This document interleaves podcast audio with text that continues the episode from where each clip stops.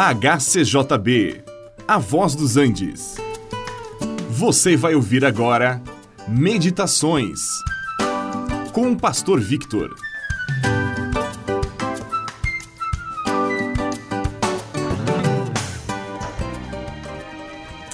Graça e paz da parte de Deus, nosso Senhor.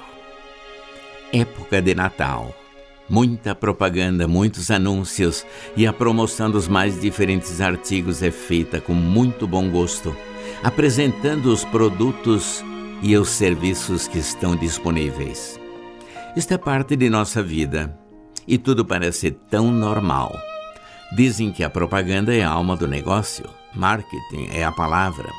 E se você quer vender o seu produto, deve divulgá-lo e de uma forma atrativa deve conhecer os seus consumidores e despertar neles um sentido da necessidade do seu produto ou a satisfação que a compra irá providenciar. Só que tudo isto não é novidade. Já em todos os tempos, estes métodos são usados de uma forma ou de outra. Assim, eram apresentados não somente os produtos, mas também serviços, e mesmo pessoas que eram apresentadas para isto, era tudo feito com muita elegância, muita riqueza de detalhes.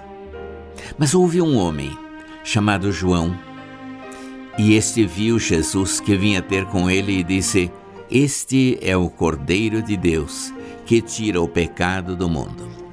À primeira vista poderia parecer uma apresentação muito simples, poderia até parecer um pouco rude Comparar Jesus com um cordeiro? Que significado poderia ter esta apresentação? Para os judeus, o cordeiro era oferecido em sacrifício para redenção de pecado, e havia mesmo uma cerimônia em que o cordeiro era totalmente apresentado em sacrifício pelo pecado e queimado sobre o altar. Claro, tudo simbólico, apontando para aquele que veio para livrar o mundo do seu pecado.